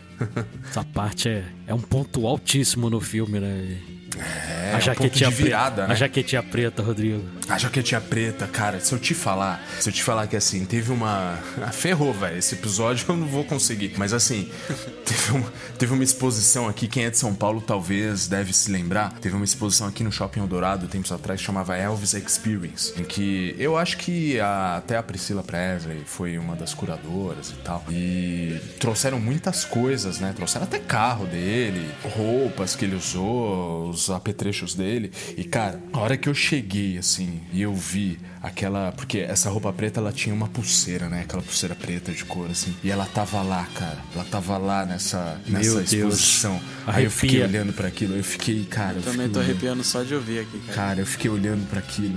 Eu fiquei. Eu, eu não sei, eu acho que eu devo ter ficado uns. uma meia hora olhando pra aquilo, assim. Falei, cara. que- Isso, é coisa aqui- de fã mesmo, cara. isso aqui esteve no, no, no punho ali do, do Elvis, cara. É aquilo lá, é aquilo. Cara, é, muito louco, cara. É uma sensação. E, e tinha os macacões dele, aqueles macacões cheios de strass tal. E eu ficava olhando, eu ficava olhando aquelas roupas, imaginando ele dentro. Assim, falei, cara, ele usou isso aí, velho. Sabe? É surreal, cara. Isso aí eu queria tanto que essa, essa exposição voltasse pra que todos pudessem ver, porque é surreal. Claro que eu iria de novo, mas é. Quando eu, eu, eu vi as roupas, eu vi tudo, vi óculos, vi não sei o que, mas quando eu vi aquela pulseira, que é, é, é, uma- é o show que mais me impacta, né? E aí eu fiquei olhando pra aquela pulseira ali, eu falei, meu Deus do céu, cara. É essa pulseira, cara. É muito louco, cara. Mas chega de momento fã. Eu queria ter a jaquetinha preta. Ah, eu queria também, cara. Aquela Eu queria, eu queria ter uma costeleta daquela, velho. Eu tento usar uma costeleta, mas minha costeleta é muito A minha é muito falhada no. Eu já É, tentei também, também, é. cara. Que ódio dessa merda. É. Cresce, tem que ter barba pra ter costeleta grande, né, cara? Pois é, a minha é toda Ali é falhada. falhadona também. Mas eu ainda como. insisto, né? Eu sou brasileiro, cara. Não insisto. Hoje em dia tem implante aí de cabelo, fazer um implante na barba, Pois cara. é. Só pra ter a Aquelas costeleta. né? fantasia do Elvis, né? Aquelas fantasias do Elvis que vem a costeleta. Só pra ter a costeleta. mas é- Essa parte ali do, é maravilhosa ali. E o conflito com, com o Coronel Parker. Acho que é a primeira vez que ele entra realmente em conflito, né? Com, com o Coronel Parker, que ele já tá de saco cheio já do, do que ele tava fazendo, porque a- ele conversando com a Priscila lá no, no funeral do, do Martin Luther King, ela chega a comentar com ele. Ela fala: Poxa, cara, você só é feliz cantando as músicas que você gosta e você não tá conseguindo fazer isso, entendeu? Então, acho que é o momento de você agora fazer o que você gosta. E aí ele resolve foi dar aquele estalo nele, ele fala: Não, agora eu, vou tomar as rédeas da minha carreira e vou, vou fazer do meu jeito. Fazer uma pergunta. É, esse Coming Back, ele é separado ou ele é junto do If I Can Dream? Que ele tá de terno branco e tal. Porque eu não, eu não consegui entender muito bem isso no filme. Porque ele parece que é uma coisa só. Porque é, é o, o que deveria ser um especial natalino, né? E na verdade ele tira duas coisas desse especial natalino. Que é esse Coming Back da jaqueta preta. E o If I Can Dream, né? Que é com aquele stand maravilhoso, preto, refletido. Com o logo do Elvis grandão. Ele é junto, é uma coisa só? Ou ele foi duas coisas separadas? Ele Então, é junto. e- ele é junto, né? Ele, ele é junto, mas ele teve um, um periodinho ali Um lapso de entre tempo. um, é, entre um e outro. Tanto que ele, ele até compôs aquela música, né? Que até o. Ele não cantou a musiquinha do Papai Noel lá. Lá né? vem Papai Noel. Lá vem o Papai Noel. Santa Claus. É, mas ele compôs aquela música maravilhosa que até o, o Tom Parker falou, filho da mãe, né? Ele, ele consegue, né? E essa cena no filme, ela tá igualzinho o videoclipe, cara. Tem um vídeo no YouTube aí que o pessoal fez que comparando uma do lado da outra, cara, é surreal, assim. O ator, ele consegue pegar os trejeitos, sabe? O- a forma como ele segura a mão, assim, cantando, é idêntico, cara. É, exatamente. Ele tá muito bem nessa cena, tá ex- exatamente igual, né? É idêntico. E aí As tem ações a- corporais dele tava maravilhoso. Meu, incrível, incríveis. E aí você vê que o Baz Luhrmann é fã mesmo do Star Trek, né? Porque lá no estúdio mostra de novo lá. Tem um É, quadrinho. Tem um pôster, né? Tem o Capitão Kirk, tem lá o Leonardo Nimoy lá, o Spock, e tem a, a Uhura, né? A Nicole Nichols tá lá mostrada também, né? Representando lá o Star Trek. Aí eu falei, ah, agora mano, não tem outro jeito, cara. Não tem, não tem mais o que falar. Os caras me mostram lá o, um quadrinho lá com, com o pessoal do Star Trek, cara. Aí já, eu já tava ganho nesse momento, na verdade. Se não tivesse Star Trek, eu estaria da mesma forma. Mas aí foi aquele molinho especial ali, né? Foi maravilhoso. Que aí, pra depois passar pra, pra muita gente aí, é a melhor parte do filme, que é quando mostra lá o, o hotel lá em Las Vegas, né? É, pra- o filme ele já tá maravilhoso daqui, ele tá sensacional. Pra mim, quando ele mostra o comeback, ele fica mais sensacional ainda. Mas as cenas do hotel, dali pra frente, pra mim, o filme consegue ficar melhor ainda, cara. Fica muito mais grandioso, assim. Porque musicalmente falando, essa, esse ponto é o ápice do filme. É, que quando é, ele, ele, constrói um show, né? Ele constrói um show especial, realmente, né? O Tom Parker vai lá e mais uma vez O convence ilusionista. ele, né? Aí ele vê se O olha, ilusionista. o ilusionista ataca novamente. vez. É. Ataca novamente, exatamente, isso aí. E aí ele constrói aquele show que é o show que ele gostaria de levar International. internacionalmente, né? Pro Japão, todo o resto do mundo, né? Mas que aí ele falou, não, só quatro, quatro semaninhas aí, quatro, quatro ou seis semanas. Seis. Alguma coisa assim. E aí ele, ele fica ali, né? E,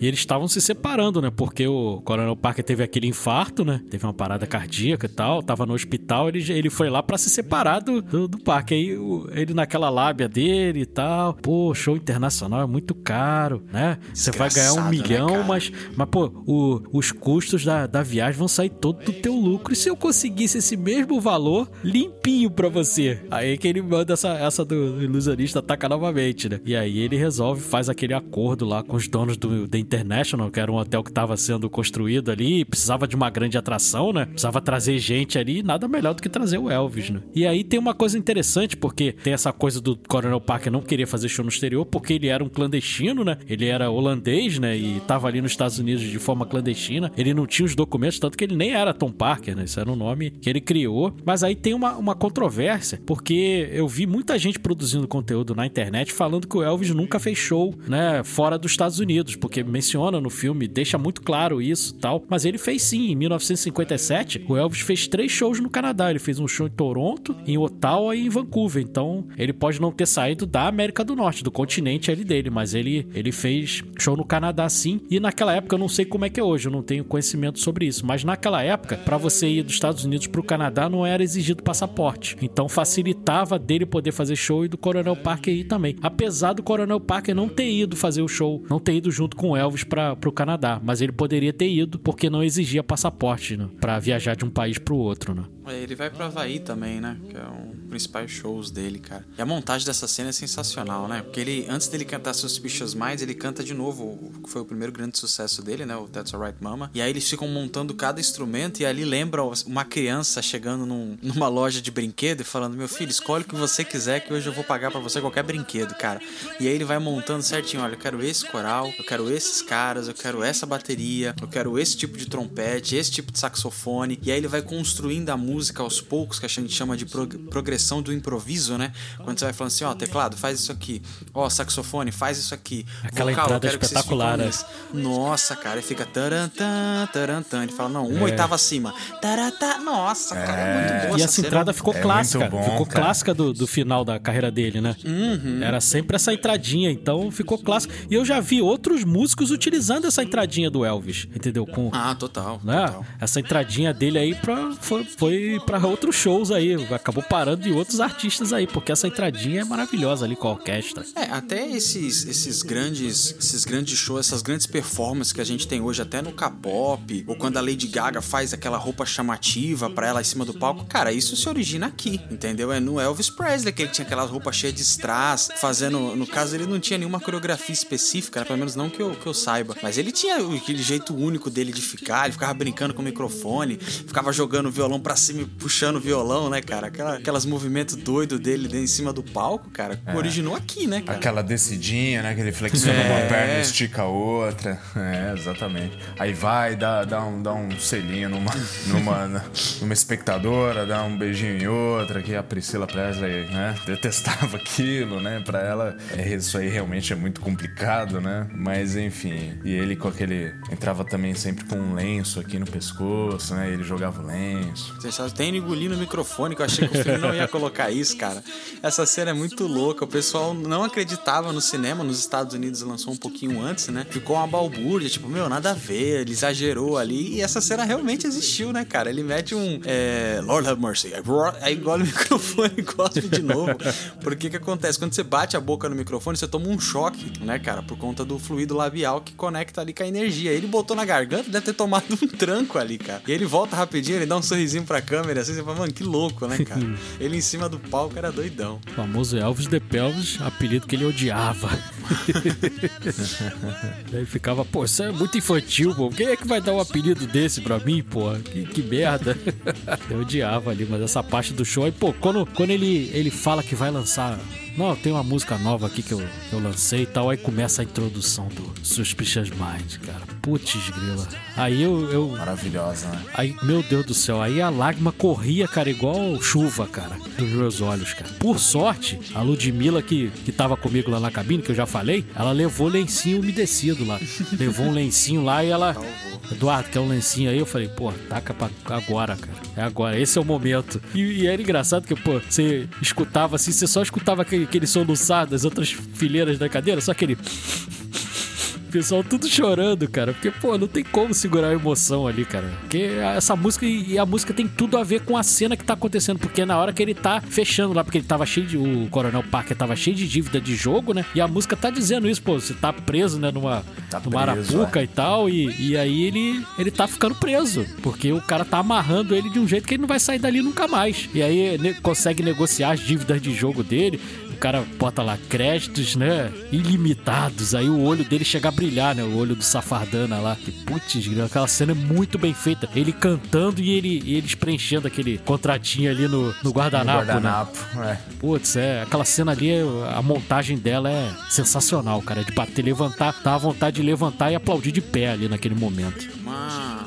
ponto positivíssimo aí pra, pra Warner Brasil, cara, porque eu assisti a primeira vez dublado e a segunda legendada, né? E na versão dublada, o que eles estão escrevendo ali tá em português, você acredita? Tudo que eles estão escrevendo no guardanapo, na mesa, eles conseguiram mexer digitalmente ali e é tudo em português, porque nada é falado, né?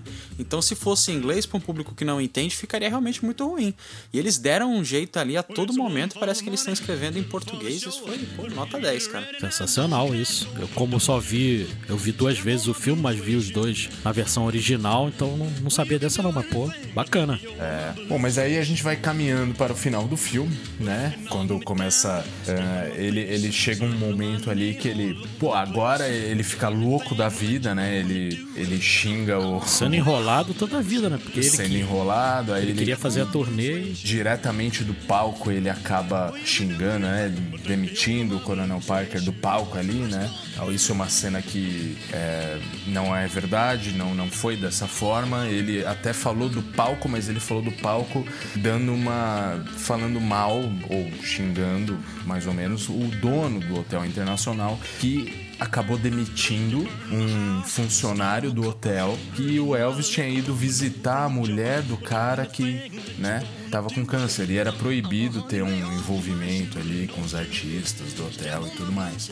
Então o cara lá, o dono do hotel, descobriu e demitiu esse cara. Então o Elvis ficou puto e quem ele xingou e falou, foi pra cima mesmo do palco foi esse cara, foi o dono do hotel. Então essa, essa cena ela é colocada de forma ficcional, tal ali, mas ficou muito boa essa cena também porque pô, mostra casou perfeito, né? casou perfeito como ele tava ali puto, né? Como ele tava louco da vida, ele não aguentava mais, ele tava se sentindo de fato preso, né? O prisioneiro do rock, né? Fazendo um trocadilho bem cafona. É um bom nome de banda, inclusive Prisioneiro do Rock. E Rodrigo, deixa eu te perguntar, no filme, ele. A desculpa do Coronel Parker usa é a questão da segurança, né? Ah, internacionalmente você não vai ter tanta segurança quanto aqui, porque alguém chega a tentar matar ele, né? Alguém sobe no palco, tanto é, o Elvis dá até um abicuda no cara no filme e tal. Né? À toa que ele anda armado, né? Nos outros shows mostra que ele tem sempre uma- um revólverzinho assim na, na bota. Isso é real mesmo? Foi por conta da. A desculpa do Coronel Parker foi segurança ou não se sabe direito? Sim, sim, uma das grandes. O, o- o- Nessa fase da vida, o Elvis ele já tava meio paranoicozão, né? Então ele já tava ali tomando muita medicação. Em dado momento é, que ele ficava meio malzão ali, o, o médico dele certa vez achou mais de 3 mil comprimidos no quarto dele.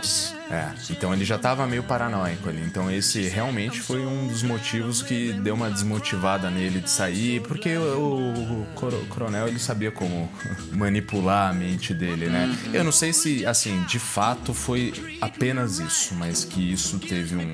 pesou um pouco, pesou. E sabe quando o cara tá numa espiral ali de, de coisas e o cara continua fazendo e nem percebe que o tempo vai passando? Então foi mais ou menos isso. Ele tava nesse final de carreira dele ali, a partir de 72 até a morte dele em 77, os 5, 4, 5 últimos anos da vida dele, ele já vivia meio que nessa vida, meio que nesse ciclo, né? Então ele tomando muita medicação, e era medicação pra dormir, medicação pra acordar, medicação pra isso. Ele tomava remédio como se fosse bala, né? Como se parecia que era bala, né? Bala doce mesmo, né? Docinho, tipo, bala juquinha, assim, parecia que ele tava tomando tic-tac. Sabe, te lembra do tic-tac? Então, o cara ele já Meu tava filho adora paranoico. Tic-tac. Come pra caramba. Tic-tac. O de laranja é bom, né? É. Eu gosto.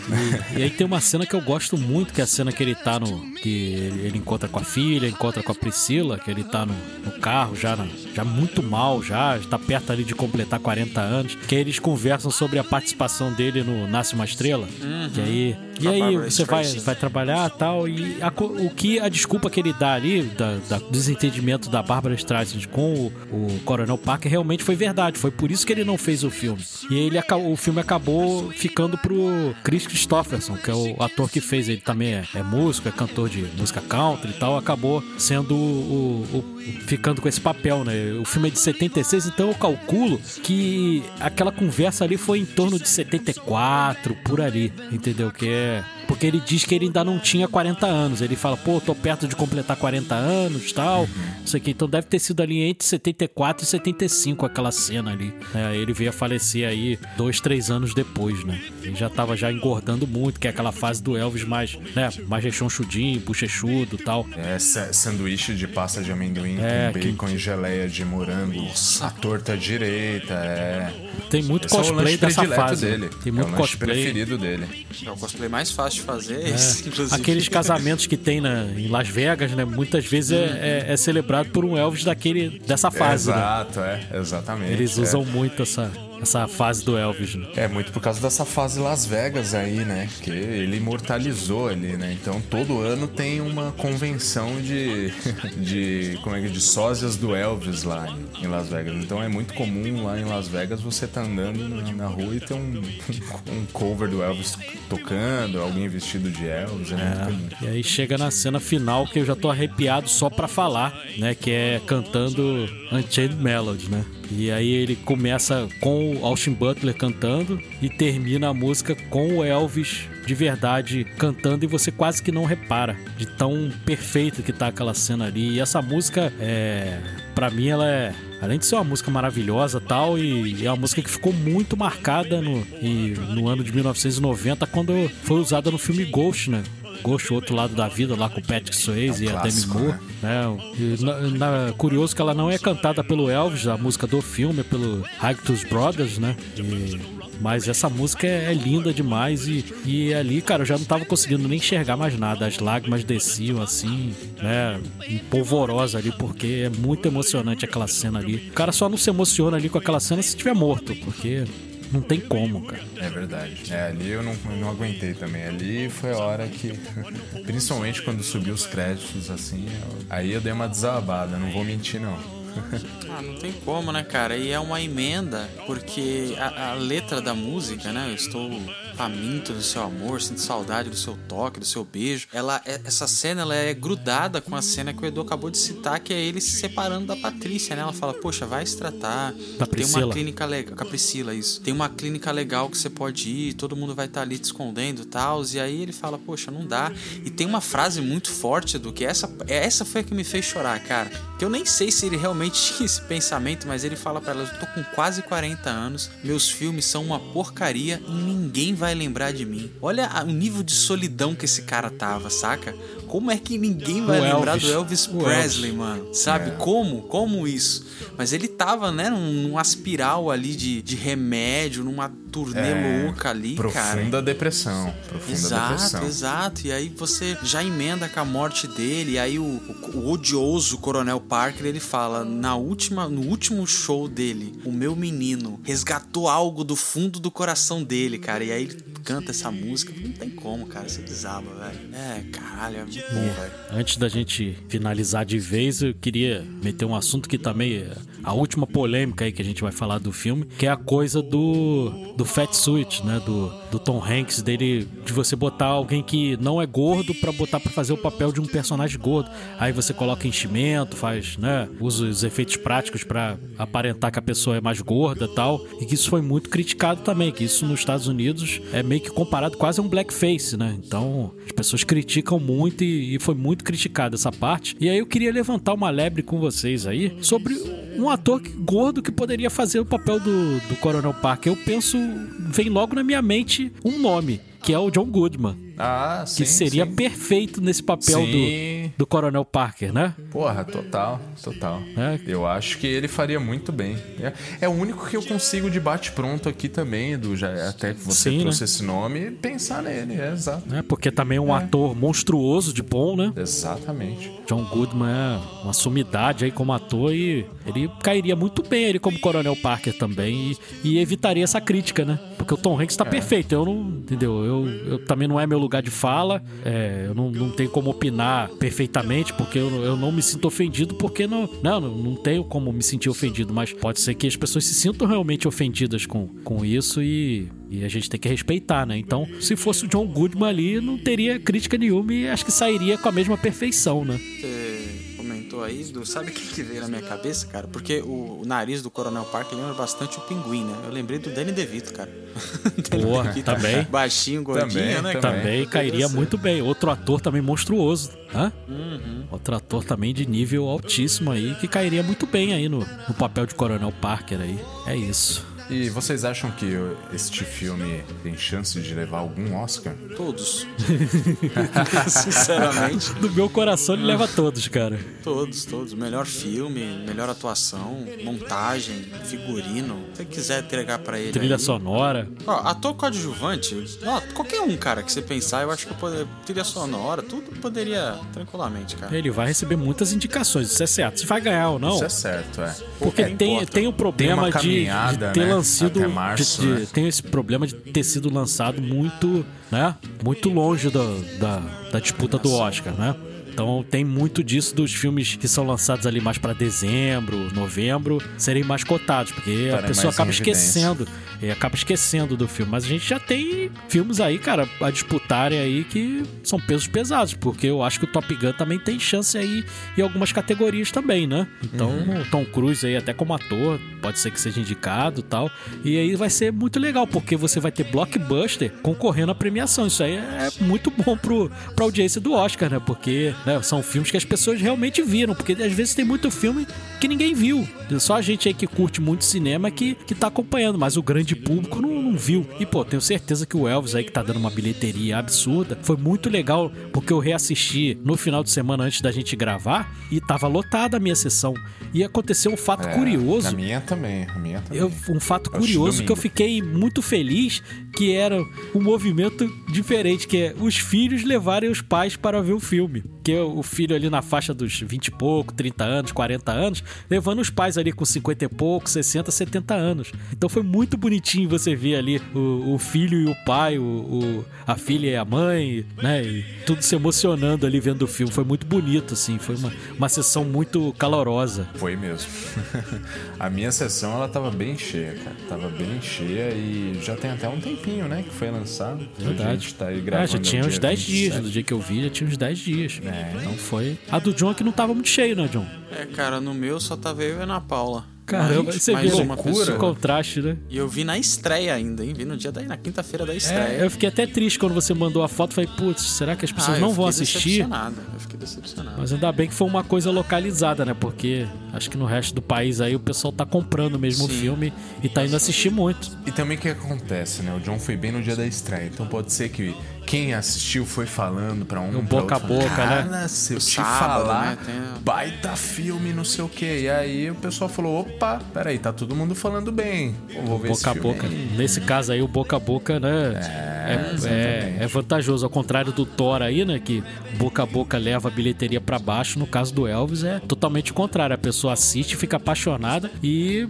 começa a fazer propaganda pelo estúdio. A Warner ama. Sei que o nosso tempo já tá estourando, pelo amor de Deus, mas vocês acham que é a obra, é o filme definitivo biográfico do Elvis? O que, que vocês acham? Eu acho difícil Vocês- você. Vocês assistiram aquele outro lá com. Como é que é o nome do ator? Kurt Russell? Kurt Russell? Ah, eu, cara, eu já vi alguns trechos dele, mas ele, ele é de 7-9, né? Esse filme. Ele é de 7-9. Eu, do Kurt Russell, que eu mais vi ele meio que de Elvis, é o 3 mil milhas para o inferno. que é muito legal. Eu acho que esse é mais legal que esse. Que aqui Esse- no Brasil ele se chama Elvis Não Morreu, né? Esse filme. Eu não acho grande coisa, não, John. É. Nem se É, cara, compara a mim, esse. esse Esse, é uma superprodução. Esse, inclusive, pra mim, de biopic, cara, assim, de biográfico, esse pra mim é um dos top. Que agora eu não consigo É. pensar em muita coisa, porque eu só consigo pensar nesse filme, mas pra mim ele tá top 3 ali no mínimo. É, Eu, eu gosto muito do, Rock, do Rocketman, né? Do, Ah, maravilhoso, que, é, maravilhoso. que é uma outra pegada. É uma Podemos pegada gravar, mais. hein? É, é uma pegada Podemos mais lúdica, né? ele. É. É uma pegada Isso mais aí pra mim foi lúdica. uma inspiração do cacete também, porque nos pianos não tem outro, né, cara? Elton John. É, É, outra. tem um outro filme que não é tão antigo, que é maravilhoso, que deu o Oscar a quem interpretou, que é o filme do Ray Charles, Também. com o Jamie nossa. Foxx, que tá monstruoso também, né? E, e tem um mais antigo, da final aí da década de 80, que é com o Forrest Whitaker, que fala do Charlie Parker. o Grande Charlie Parker do jazz, que tinha o apelido de Bird, né? o nome do filme é Bird, que é dirigido pelo Clint Eastwood, que também é um filme espetacular. Então eu lembro desses assim, que pode se comparar ao Elvis, porque o Bohemian Rhapsody é muito legal tal, mas não, não chega nem aos pés desse filme não. É, talvez. eu- todos que você falou, acho que o único que. Mas aí eu teria que rever, o único que chega assim é o do Ray Charles, cara, que eu gosto bastante, Jamie Foxx. Mas o Rocketman é bom, mas eu também não acho que seja, seja nível do Elvis, assim, não. Eu acho que é outra pegada também, né? Uma pegada mais lúdica, mais Sim. fantasiosa tal. Estilão do Elton mesmo. É, Mais musical, tá. É, ele é mais musical. Esse é um filme com música. O Rocketman é um musical, entendeu? É diferente. Então, mas pra mim esses todos são, são muito bons. Mas o Elvis, eu acho que é o melhor deles, cara. Se for botar num ranking aí, eu boto o Elvis ali no primeiro lugar. É isso. Vamos pras notas então, meu povo? Precisa? Só pra ratificar, né? Mas vamos lá, tem que ter. Isso faz parte do, faz parte do cashback. Bora, partiu. Quem quer começar? Pode ser eu. Bora. Lá. Taca ali pau, Edu. Esse filme, quando esteve lá no Festival de Cannes, foi aplaudido por dezenas de minutos, né, ao final dele. Então isso, quando eu fiquei sabendo dessa notícia, eu já, né, eu falei, meu Deus do céu, vai ser um filmaço. E chegou ao cinema aí e eu tava com uma expectativa muito alta e o filme conseguiu superar a expectativa alta que eu tava. Isso é muito difícil, né? E ele conseguiu.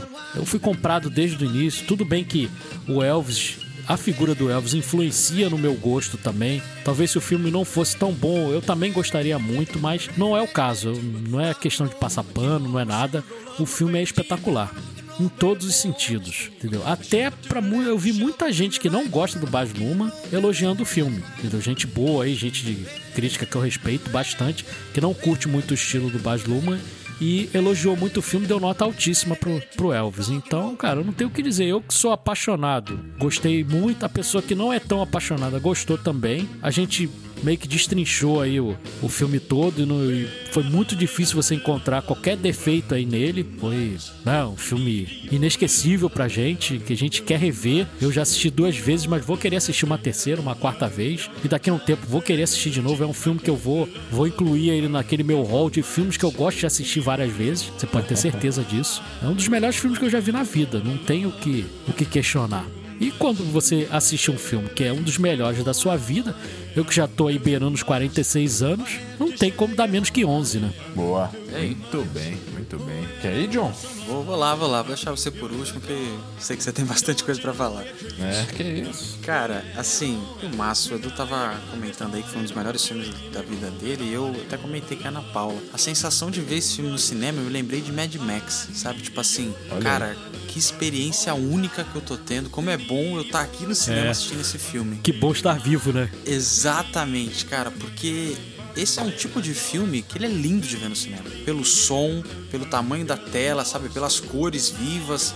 E assim, se você não assistiu no cinema, cara, assistir isso no cinema. Porque é um filme que você vai lembrar o resto da sua vida que você assistiu no cinema. Maravilhoso, espetacular. A gente já. O Edu falou que bateram 17, 15 minutos, né? 17 minutos de palma lá em Cannes. Aqui a gente ficou uma hora e 40 batendo palma pra esse filme. E um maço demais, cara, monstro. Como é bom ver, tá vivo pra ver um filme tão maravilhoso assim e, e ver essas músicas sendo tratadas de forma tão espetacular, com um refinamento tão espetacular. É nota 11 aí também, não tem como. Vai ser o primeiro bem. filme nota 11 aí do Cashback. Pois é, pois é. Bom, eu, eu não sei, eu acho que eu não preciso, não preciso nem falar, mas eu vou falar aqui, né? Não tem como.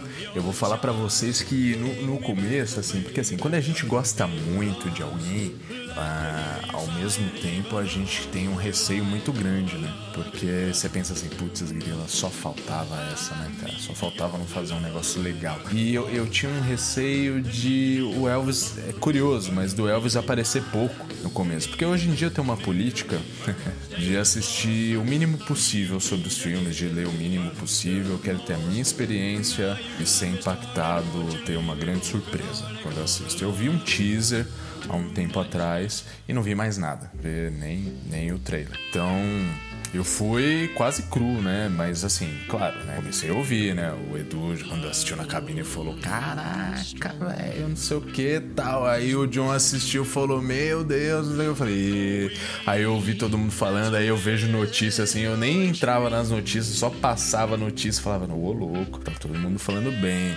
Né? Aí eu perguntei pro Edu: Edu, vai ter o comeback lá, special, né? Do, de 68? Tem, tem. Eu falei: Ah, beleza, então. Então, aí eu fui com um pouco mais de tranquilidade pra ver. E eu tinha um pouco de receio, falei, "S- eu sabia que um dos focos principais seria o Coronel Tom Parker, né? E é, todo fã de Elvis tem uma rusga com ele, né? Então eu falei, ah, só falta ser um filme que fica focando na vida dele e em algum momento vai mostrar ele ali e esquecer o Elvis no churrasco. Mas não, cara, cheguei lá, eu, eu vi um filme é, que mostrou muito bem o lado humano dele, né? Ah, Claro, a gente tem. Às vezes, quando a gente é fã, a gente tem a mania de endeusar né, a pessoa, mas ainda assim eu vi que tiveram o lado negativo da carreira dele e tudo mais e tal. Então foi um filme muito bacana que acho que sintetizou muito bem. É muito difícil um ícone desse você ter apenas 2 horas e 40, né? Sintetizar tudo isso em 2 horas e 40, mas eu acho que ele cumpriu, né? Muito bem, acho que trouxe a essência dele, a história dele, de como ele, da onde veio a inspiração dele, né? Uh, não tinha como mostrar detalhadamente a história de quando ele chegou na Sun Records para gravar um disquinho pra mãe dele, e aí, beleza, esse cara é um cantor razoável, e aí, quando ele tava indo embora, ele brincou cantando That's, That's Mama lá, e aí o cara ficou louco, falou: Caraca, peraí, volta aqui, volta aqui. E foi aí que ele foi descoberto, né? Não tinha como detalhar tudo isso, mas enfim. Uh, eu não tenho como dar uma, uma nota diferente, né, cara? Eu sou. Eu peço até desculpas aqui pro público, porque eu, eu falei mais do que a encomenda, eu acho, mas não tem como. E, cara, eu só posso dar uma nota 11 também, porque esse filme foi maravilhoso e, e, e eu, eu, eu acho que talvez aí eu tenha falado mais do Elvis do que do próprio filme. mas, cara, não tem como, né? Quando é um filme biográfico assim, você acaba, né, trazendo a história do cara, né? Então eu não tenho como dar uma nota diferente e, e é por isso que a gente diz que hoje o Elvis é, é, um dos caras que ganha muito dinheiro depois de ter falecido, né? É um dos artistas que mais ganham, tá sempre ali no top 5 ali dos que mais ganham dinheiro. O cara já morreu, puta merda, faz quanto tempo, entendeu? Então eu acho que ele é um cara que influenciou é, muita coisa aí, né? Influenciou a sociedade, a civilização até, onde ele, onde a música dele chegou, onde o comportamento, o estilo dele chegou. Então é por isso que as pessoas dizem que Elvis não morreu e Elvis realmente não morreu. Tá aqui no meu coração e no coração de cada um que tá ouvindo. Ah, dei vontade de continuar falando mais nada, cara. Dá de fechar assim o programa. E qual é o selo? E o selo, eu até perdi o rebolado aqui, rapaz, deu um golinho ali. E o selo é Great Scott, é óbvio. Oi, barrei pra cá. Claro que é Great Scott. Great Scott!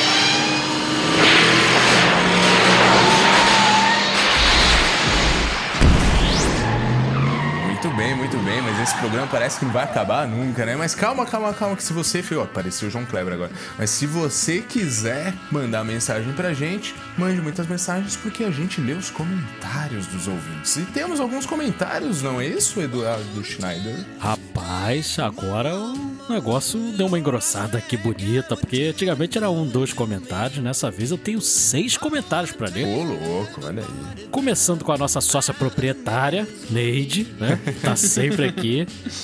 Neide já, já faz parte do cashback, né? Mensagem da Neide. Esse filme é cheio de emoção do início ao fim. Feliz aniversário, John. No caso, a gente está se referindo ao Gladiador. Essas mensagens são do episódio de Gladiador. Tem esse parabéns aí ao John. Valeu. A segunda mensagem é do nosso amigo também, que é outro sócio proprietário aqui, que é o Sérgio Quiminazo tá sempre aqui. E a mensagem dele é curiosíssima, assim, é muito engraçada porque não fala nada do episódio. A mensagem do, do Sérgio é a seguinte: Vocês conseguiram o Wendel Bezerra para a abertura. Então, né, uma coisa teve lá, né? nossa, nossa mensagem lá do Wendel Bezerra, lá o dublador do, do Bob Esponja, do, do Goku, do. Né, do Batman. Era maravilhoso aí. Foi espetacular. Outra que também tá sempre aqui mandando mensagem, Adriana Cavilha. Ela mandou: Gostei muito desse filme. Uma história triste, mas bonita. Valeu pela lembrança. E mais um, parabéns, John. Valeu, obrigado, Adriana. Nosso amigo lá do Ceará, nosso amigo cearense André Mariano, meu parceiro flamenguista. Grande abraço aí, André. Mandou mensagem e a dele foi especificamente pro John. John, parabéns hoje, felicidades sempre. Olha aí, valeu, valeu. Caraca, que legal. Uma, uma hoje que eu recebi no WhatsApp do nosso amigo Beto Mazuki e mandou pra mim. Essa tem até palavrão. Que episódio foda! Ficou bom demais. Nosso amigo Betão lá mandou a tá mensagem. Tá liberado o palavrão. Se é pra é. o cashback, tá liberado, claro que. É isso aí. E a última mensagem é do Felipe Sampaio, lá do Mesa de Madeira Podcast. Foi uma mensagem que ele, ele respondeu, porque eu tinha colocado lá a nossa nosso número de reproduções no episódio do Gladiador e eu perguntei: "Você tá incluído aqui para pessoa mandar mensagem?" Aí ele mandou: "Eu tô incluído neste número e recomendo muito bom o episódio. Valeu aí, Felipe. Felipe também tá sempre é, ouvindo nossos episódios e recomendando pros amigos também. Opa, Muito valeu, bacana. Felipão. Tamo junto. Bacana. E qualquer hora vai ter aí um, um quadro, vai ter que gravar um podcast só pros comentários, do jeito que tá indo, né, Rodrigo? É, do jeito que tá indo. Que ótimo, a gente quer gravar esse podcast extra aí, não tem problema não. Mandem mensagens que a gente quer gravar esse podcast extra aí. Porque a gente quer se reunir, porque eu quero tomar uma aqui com os meus amigos. Boa. Enquanto eu gravo. Então é mais um dia de tomar uma.